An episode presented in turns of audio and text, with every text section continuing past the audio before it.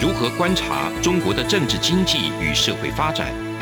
世界各国又是如何看待中国的影响力？而两岸间有哪些焦点议题与新闻事件？深入解析，多面向的透视中国。欢迎收听《这样看中国》。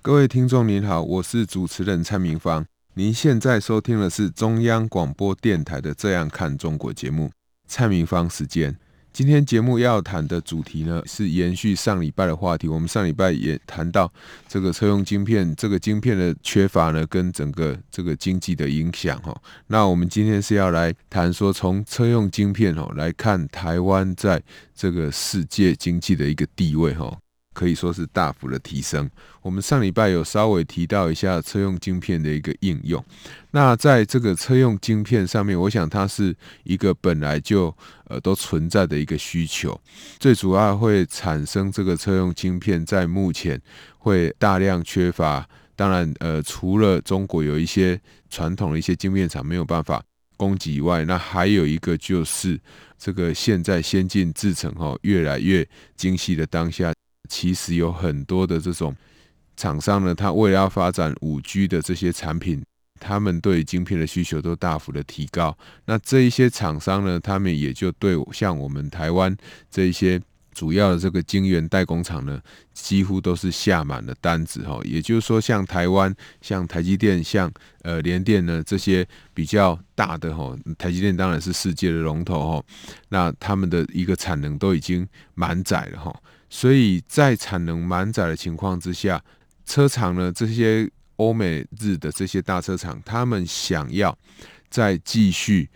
这些台积电来帮他们代工晶片的话，在这个时候提出这个需求呢，当然就会受到很大的影响，因为这些厂商不见得可以排得出产能，即使他要可以排得出产能的话。他也要满足一个条件哈，他所要满足一个条件就是，你付的价格有没有办法比现在这些既有已经下单给台积电的厂商或联电的厂商，他们的价格来得高。第二个。这些既有的厂商，他们面对的这个订单，他们是不是也是急单？比如说，诶，人家的产品如果他已经有推出了既定时程，那如果你现在要插单进来的话，那是不是其他厂商也会愿意给你插单？好，所以我想这个是在商业模式里面显然可以见得到的一些情况。那为什么车厂他们不会先把自己的需求估好呢？我想，这最重要的还是从这个武汉肺炎，好，中国的这个武汉肺炎疫情哈以来呢，那其实主要的车厂他们受到一些停工、这个休工的一个情况哈，所以很多的车厂其实他们都没有非常正常营运。加上在过去，大家诶也预期，就是这个汽车的销售量可能也不会非常好，所以呢，大家对于晶片的这个下单呢，其实需求也不会太大。等到真的整个这个疫情慢慢减缓，然后车市复苏的时候，这个时候你要下单，其实那整个需求几乎都已经满载了哈。所以呃，我想在这样的情况之下，当然车用晶片会产生。缺乏这个车用车用晶片的一个生产呢，这个情况也会显而易见。那在这样的情况之下，台湾到底在这个晶片上的生产地位到底多么重要？其实我们可以从这一次德国他们的一个反应就可以知道了哈。那日本为什么这些厂商像日本也希望台积电到这个日本去设厂？我想过去大家都会觉得说，哎，台积电很重要。但是你不知道它的重要程度到底到什么样的几个情况。那日本的这个政府，他们之所以希望台积电去这个日本设厂，当然有很多不同的这个原因哈。那最重要就是台积电它做出的它的一个价值。那我们台湾晶片整个这个生产制造的一个聚落哈，是相当的一个完整。所以在这样一个情况之下，台湾经济控制的不错的情况下呢，那当然我们台湾的厂商在跟这些世界主要的车厂或其他需要晶片这些厂商，他们的在市场上的谈判力呢，就会越来越高。呃，我想各位听众朋友也可以看到，像联电哈，我们台湾许多这个厂商，他们已经慢慢的在提高这些产品的一个售价、一个价格、代工的这个价格。所以你就可以知道说，在产能受限的情况之下，当需求还是不断增加的时候，产品的价格就会开始逐渐的上涨。这也是我们常在经济学里面所提到的一个市场机制。所以。这个市场的机制开始告诉你，晶片的价格要上涨的时候，呃，我们可以看到外国的车厂很多，它指明要的是台积电的生产。那我们就可以发现，在这个汽车的这个制造商呢，台积电的这个生产呢，其实它在世界上的一个影响力。已经越来越重要了哈。那经济学人在上礼拜更是以这个过去在二十世纪哈，全球经济对石油需求所扮演的这个重要角色呢，以这个荷姆兹海峡呢来形容目前台湾跟南韩呢这些生产晶片的科学园区。也就是说，不管是台湾还是南韩，在这些有生产晶片的这个厂商呢，他们未来在整个世界产业所扮演的一个重要性呢，事实上是越来越高的。再加上大家为了要发展绿电，就需要有储能的这个需求，有储能的需求，大家就需要有电池。有大型的这种备源的电池，那刚好在这一波里面，电动车里面的电池也被认为它有提供储能需求的另外一种可能。也就是说，很多的车子其实它不见得二十四小时，它不是随时在跑。我们有很多人的这个车子，它可能就呃常常会停在家里的这一个车库里面，或家里的停车场里面。那这一些车子如果它是电动车的话，它平常就可以拿来当做储电的一个电池，等到缺电、等到电力不稳的时候，它就可以用电动车里面的电池来供应这些家庭的一个用电。好，那随着电动车这个产业越来越成熟呢，其实电动车跟过去的一些车子呢，他们的制造方式其实有很大的差异哈。那我想我们台湾过去也有发展很多的这个整车哈。那我们整车没有真的制造出来，因为我们引擎这一块一直没有办法发展的很好。但是电动车的话，就跳过引擎这一块，也就是说，它就跳过台湾的一一个弱势的一个产品，那反而是怎样？反而是把台湾比较这个强项的一些产品呢，发挥出来。比如说，大家可以看到，现在电动车里面有很多这些充电的设备啊，他们的这个电子仪表板啊，哦，这些需要的面板、需要的车用的电子，还有这些充电桩需要的一些智慧装置、一些这个 sensor，这些都是我们台湾的厂商、这些科技产业的厂商他们所可以生产的。也就是说，未来汽车产业可能不再叫汽车产业，它已经变成一个科技产业了。所以在这样的情况之下，呃，我们其实一方面你可以看到台湾在晶片上在世界市场上的影响的一个地位，二方面你也可以看到台湾一个新的机会，那个新的机会就是我们在。电动车的产业供应链上所可以扮演的角色，其实是越来越多，跟过去车子是不一样。那为什么这个对台湾一定是好事，不会是坏事呢？因为过去在车子的产品上面，其实台湾面临到很大的一个压力哈，就是最近我想有一些德国车厂，他们在控告我们台湾一些专门在卖这个 AM 产品的哈，就所有的这个副厂跟原厂的一个零组件上哈。有一些有可能会踩到这个欧美车厂他们智慧财产权的一个问题，所以被欧洲的这个大车厂呢控告。那这个也是我们过去长久以来汽车产业在经营上所会面临的一个困难。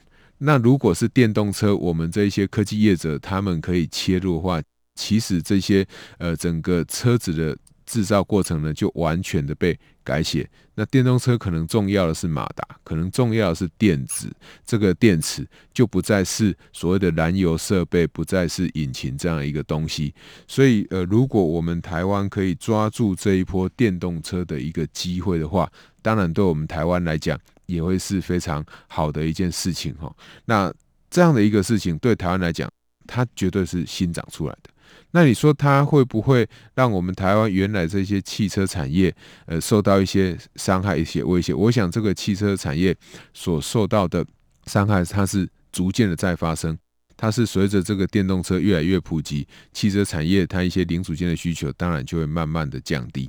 好，所以当然我们的有一些这个过去传统在跟这些呃传统汽车产业相关性比较高的这些制造业者呢，他们当然也会面临一些转型的一个压力。好，但是不管怎么样，我想我们台湾过去这些做保险杆、做车灯这些业者呢，他们仍然会有能力呢，很快的去应付新的这个电动车的需求。那我要强调的是说，电动车跟过去的车子不一样，是让台湾原来没有办法切入的地方，现在台湾可以切入的。以前一定要切入引擎啊，但是我们没有引擎。但是马达，诶，台湾就会有生产马达的厂商，好，台湾就会有生产马达相关这个零组件的厂商，他们就可以跟这个呃电动车的业者，比如说 Tesla 这样一个业者来合作，好，所以在这一波大家都在看到很多欧美的车厂，我想特别是欧洲的车厂，他们在需要台湾的时候，呃，很多听众朋友，特别是在台湾的听众朋友，他们都会希望。台湾应该跟这个欧盟要些什么哈？所以要些什么，也不是说我要趁机去这个揩你的油，而是说希望可以增加台湾跟欧洲的一个合作机会。因为我想过去欧洲的车厂或日本的车厂，我们在过去节目之中也有提过，他们在中国市场的销售量，我想那个是确实非常吸引人的。这一点我们也不怪这些厂商，但是。我想在现在台湾的车用晶片已经越做越好，或者是品质是世界第一的情况之下，我们当然可以某种程度的要求说，诶，比如说你这些欧洲车厂，你要要我的这些车用晶片，我如果是好的晶片，我要要求你不准把这些车子销售到中国去。那不准它销售到中国去，并不是这个说我们要去限制这个厂商它的一个销售范围。而是我们可能基于一些安全的疑虑，好，那有可能我如果本来我晶片不能卖给你，我想这个也是美国可能要注意的，就是说我原来晶片是不能卖给中国的，但是我有没有可能透过卖给欧洲厂商？那这些欧洲厂商又把它卖给中国，好，我想这个疑虑是必须要大家在开始要供应这些晶片的时候，要这个马上必须要理清的。好，当然，我想我们台湾的政府长期以来都是人道在救援许多国家。那在车用的这个晶片上面，我想我们政府在第一时间也表示愿意去支援这些欧洲车商的一个产能。这些对欧洲市场来讲呢，其实车子占欧洲市场，它是蛮大的经济动能的哈。所以如果欧洲的车厂他们因为车用晶片不足就无法生产的话，其实对他们来讲影响会是蛮大的。所以呃，从车用晶片这一个事件来看呢，其实大家已经可以非常确认的。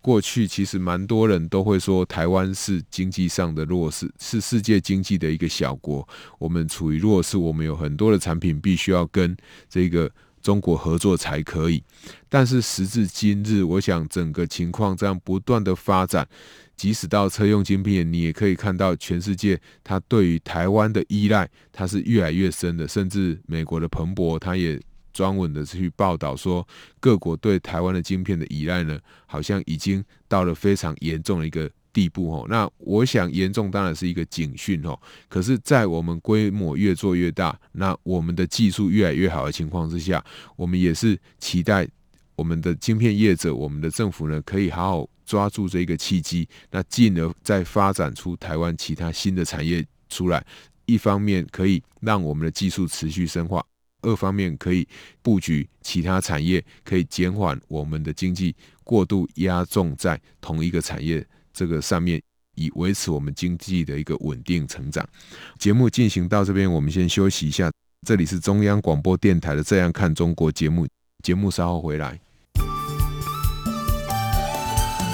是阳光，像台湾之光穿透世界之窗；是阳光，像神鹰翅膀环绕地球飞翔。各位听众您好，我是主持人蔡明芳。您现在收听的是中央广播电台的《这样看中国》节目，蔡明芳时间。我们继续要探讨的一样是这个台湾的一个未来的一个经济哈。我想在一月二十九号的时候。台湾的主计总处呢，它公布了这个第去年第四季哈，台湾的经济成长率是四点九四，那全年呢，台湾的经济成长率呢是二点九八。大家看到这个数字，或许还没有太深的一个感觉，但是我们对比一下过去，我想呃，特别是在前总统马英九政府的时代呢。大家很喜欢跟韩国，很喜欢跟新加坡，很喜欢跟香港去比。那我们就来看看这个去年全年的话，中国的经济成长率，当然它还是维持正的二点三 percent。但是各位听众朋友有没有注意到，台湾是二点九八，中国是二点三个 percent。这个对于一个相对中国来的更成熟的一个经济体台湾而言，经济成长率可以超越一个成熟度。不如台湾的一个经济体的中国而言呢，其实这是非常不容易的。大家都可以知道，中国过去的经济成长率不是十二，不就是九，就是甚至会保六、保五，从来就没有说要保三或保二点三的。所以我们可以看到，去年呢，这个台湾整个经济的一个结构的一个转变呢，其实也显示在台湾这一个经济成长上面。当然，里面有很重要一个部分，就是我们一直在节目之中都在跟各位听众朋友们讲的，台湾的出口有很多集中是在半导体的一个出口或视听影音产品的出口。那因为疫情的关系，这些这个台湾强项的产品呢，就变成越来越强，所以它也贡献了台湾非常大的一个经济成长率。另外一个，除了中国以外，过去我们常常在比较的南韩，它去年全年的经济成长率是衰退一个 percent。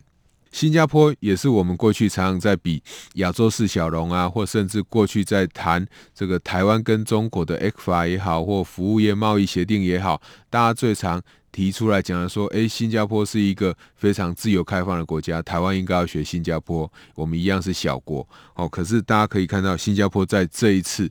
的一个疫情之下，它的经济成长率是负的五点八，也就是说衰退了五点八，所以差距跟台湾是更大的。哦，那当然，我想新加坡过去它最长、最引以为傲的就是它的金融服务业。哦，那在疫情之下，其实服务业受到的伤害是最大的。哦，那新加坡也有非常大的这个新加坡航空公司和新航，我想这个飞机不能飞对他们的影响会非常的大。另外一个我们很常比较的这个经济体呢，就是香港。香港呢，它是比新加坡还惨。它去年全年衰退了六点一个 percent，所以大家可以看到，从中国的正的二点三到南韩衰退一个 percent，到新加坡衰退五点八，到香港衰退六点一，都可以显现过去大家最常在讲的，不管是亚洲四小龙，或者是新兴的经济体中国，他们的经济成长率竟然都已经输给台湾，而且呢，过去亚洲四小的国家呢，台湾不只是正成长，而且正成长。还到二点九八个 percent 哦，所以显见台湾确实在过去一年经济的表现上，也跟防疫工作做得不错，有很高度的一个相关。好，那当然香港会衰退这么多，我想呃，哀矜勿喜，我们对香港也是非常。我想值得我们大家好好警惕的哈，就是中国过去在对香港整个这个反送中条例一个推动上面，对香港的一个伤害其实是非常非常大。不管是逮捕黎智英或逮捕香港的一些其他相关的名誉人士呢，其实对于香港的伤害，对于香港社会稳定的程度都会有很大的一个影响。那换句话说，就是如果香港因为中共的一个介入，使得香港原来大家认为它自由的一个 DNA，好，我们过去在节目之中也有提过，这种自由 DNA 被抹去以后，被抹除以后，那我们就可以问下一个问题：请问香港跟深圳、香港跟上海有没有不一样？是不会有不一样的，因为都是在一个中国下面，好，那也只有一字，没有两字，所以在这样的情况之下，我们可以看到香港它是。更容易的被上海给替代掉，被深圳给替代掉。那香港它被外国替代掉的国家会是哪一个？当然会是新加坡。所以虽然新加坡它会吸引到一些新的金融业者加入，但是在疫情之下，如果大家的经济活动已经变得比较平缓，经济活动并不是非常活络的话，即使有新的服务业进去，它也没有人可以服务。好，所以对于这个新加坡来讲，这整个这个金融服务业移转的好处，我想都还没有完全可以看得出来。那为什么台湾在这一个季度或者是在去年会表现的特别好？我想这个凸显一件事情。大家常常在讲说，在后疫情时代，或者是疫情，我想还没过去，在这个新的这种疫情会持续下去的情况之下，那各个厂商的布局要怎么样去布？很多人当然会说，诶，我要到很多的国家去多点布局，或者是说我必须要准备比较多的存货。但是不管你怎么样去准备，哈，我想存货要准备多少，也是一个会。存在存货的成本，对于很多厂商来讲，他也不见得希望那么大的这个存货的一个准备。如果不想要那么大的存货准备，你又希望你的供应链可以稳定的生产。事实上，你分了很多的国家，如果你分去了这些国家，这些国家基础设施都不好，医疗环境都不好，你分了再多的国家，其实都没有用，因为只要疫情一旦爆发，这些国家一样没有办法处理。所以，我想台湾其实在去年这一整年。好，我想我们节目开播以来已经快满一年了，在这一整年呢，里面最凸显的，我想在最重要部分，当然就是医疗的环境。医疗它是一个非常重要的基础设施，医疗它可以确保的就是整个环境的卫生，医疗可以确保的是人体的身身体的这个健康。你有健康的环境，好，你有健康的一个这个身体，你才可以让这个工厂。你才可以让一个公司可以稳定的运作，你也才可以让人家有信心出门来消费。好，所以我们在估经济成长率的时候，经济成长，呃，我们在节目呃一开播前面的集数里面就已经跟各位听众朋友们报告过，这个经济成长率包含民间的消费、民间的投资，好，包含政府的支出，那还有这个进口以及出口，特别是在消费的部分。大家可以看到，像美国这个之前疫情这么严重，像最近越南的疫情也是大爆发了。那只要疫情一旦变严重，我想不管你在不在意这个疫情，其实还是会有很多人很担心，所以就不敢出门去消费。当然，我有可能改成这个在线上消费，就是所谓的宅经济。但是，我想各位听众朋友不要忘了，当你改成线上消费，改成宅经济的时候。那一般我们在餐饮里面的这些基层的服务人员呢，他们服务的对象就消失了，因为一般我们上餐厅去吃饭，那会有服务人员来服务我们，他们服务我们是因为这个我们需要服务，所以老板去雇佣他们。我们经济学里面所谈的隐身需求哈，那一旦我们不上馆子去吃饭，我们全部都叫外送，或者是我们都在线上购买这些产品的话，其实就会让这一些服务人员的需求就消失了。所以呢，这个就业的情况会不会改善？就不会改善。那我想，台湾在这一块，因为它是防疫做得比较不错，所以大家比较有信心出门消费，比较不会担心。当然，我们在最近这个疫情也有开始在恶化了哈。那当然，这个我们还是希望这个政府可以很快的把它控制好，让大家不要有这种预期心理产生。因为一旦民众预期心理产生的话，政府要再去。消除这样的一个预期心理，就是让大家认为，诶，疫情好像会越来越严重了，不敢出门消费。这个心理一旦形成，政府可能要花更大的力气才可以把它做好。所以，为什么大家一开始都会说你一定要超前准备？最重要的用意就在这里。所以，我们去年其实经济成长会成长得不错，有很重要一个原因，是因为民间消费虽然有衰退，但是其实衰退的比我们预期来得小很多。那当然。还有一个重要原因，是因为我们台湾在去年的时候也有发放所谓的三倍券，哈，就是你可以拿一千出来，那你可以换三千的这一个三倍券回去去消费。好，那政府也在这一块做了一些努力，那民间的业者也为了要吸引很多的消费者去使用这个三倍券，他们也提供很多的这个刺激方案，那鼓励民众去消费。所以我想。呃，有很多的东西由政府来带动当你有良好基础设施，那政府又推出一些刺激的政策的话，它当然就有可能会带动这个消费的一个成长。我想台湾在去年的一个消费的表现就是一个很明显的例子。那民间的投资的部分呢，其实我们去年我想大家都可以知道，许多的台商回来台湾哦，虽然很多人会认为说啊，台商不是回来台湾，台商只是在把台湾的这一个生产线再重新开启，或者是。台商还是在中国有投资啊，只不过是他在台湾增加新的投资。我想这个东西去争论台商有没有回来，其实不太重要哦。重要的是我们在台湾看到的就是有更多的厂商愿意进来投资了。所以当有更多的厂商愿意进来投资，就会吸引更多好的厂商也跟着进来投资。举个例子。假设我原来是一个想要在台湾投资的厂商，我还在观望，可是我已经看到其他的厂商先进来台湾，而且又买了土地，开始在盖厂房了。我会不会有这个心里会不会着急说，那我是不是也要赶快来投资，赶快来把我原来要建的产能赶快建好？我想这个心理绝对是存在的，因为工业区的土地跟房子不一样，因为土地它就是固定，就那么多。房子我可以盖的楼层越来越高，我可以盖的这个把一些旧的房子拆掉，再重新盖成新的房子，盖得越来越高。